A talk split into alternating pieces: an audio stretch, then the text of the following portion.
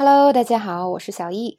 今天呢，要给大家讲几个特殊的词汇，它们以 t 这个字母结尾，但是呢，单词里的 t 却不发音。比如说芭蕾舞这个词，可能很多同学都会拼 b a l l e t，那要怎么发呢？千万不要一激动就读成了 ballet，其实它的读音应该是 ballet，ballet，重音在后边，并且最后的 t 是不发音的。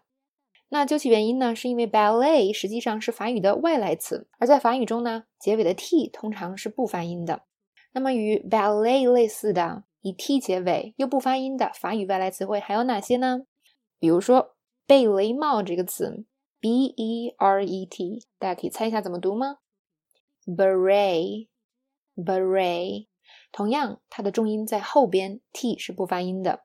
大家都很爱吃的自助餐，拼写是。B u f f e t，千万不要一看到这个词就激动的说 Buffett，因为这个时候其实你在说的是我们的股神巴菲特 Warren Buffett。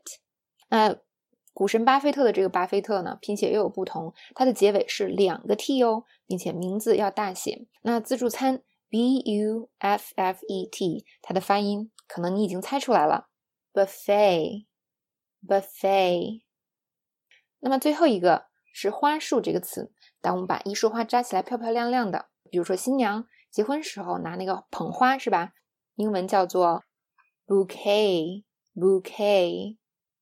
注意一下，我以上讲的都是美式发音哦。好，最后我们来复习一下：芭蕾 （ballet）、自助餐 （buffet）、贝雷帽 （beret）、花束。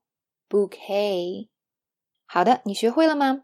如果你喜欢我们的课程，想跟小易一起来提高口语，快来加入我们的易趣 VIP 会员吧！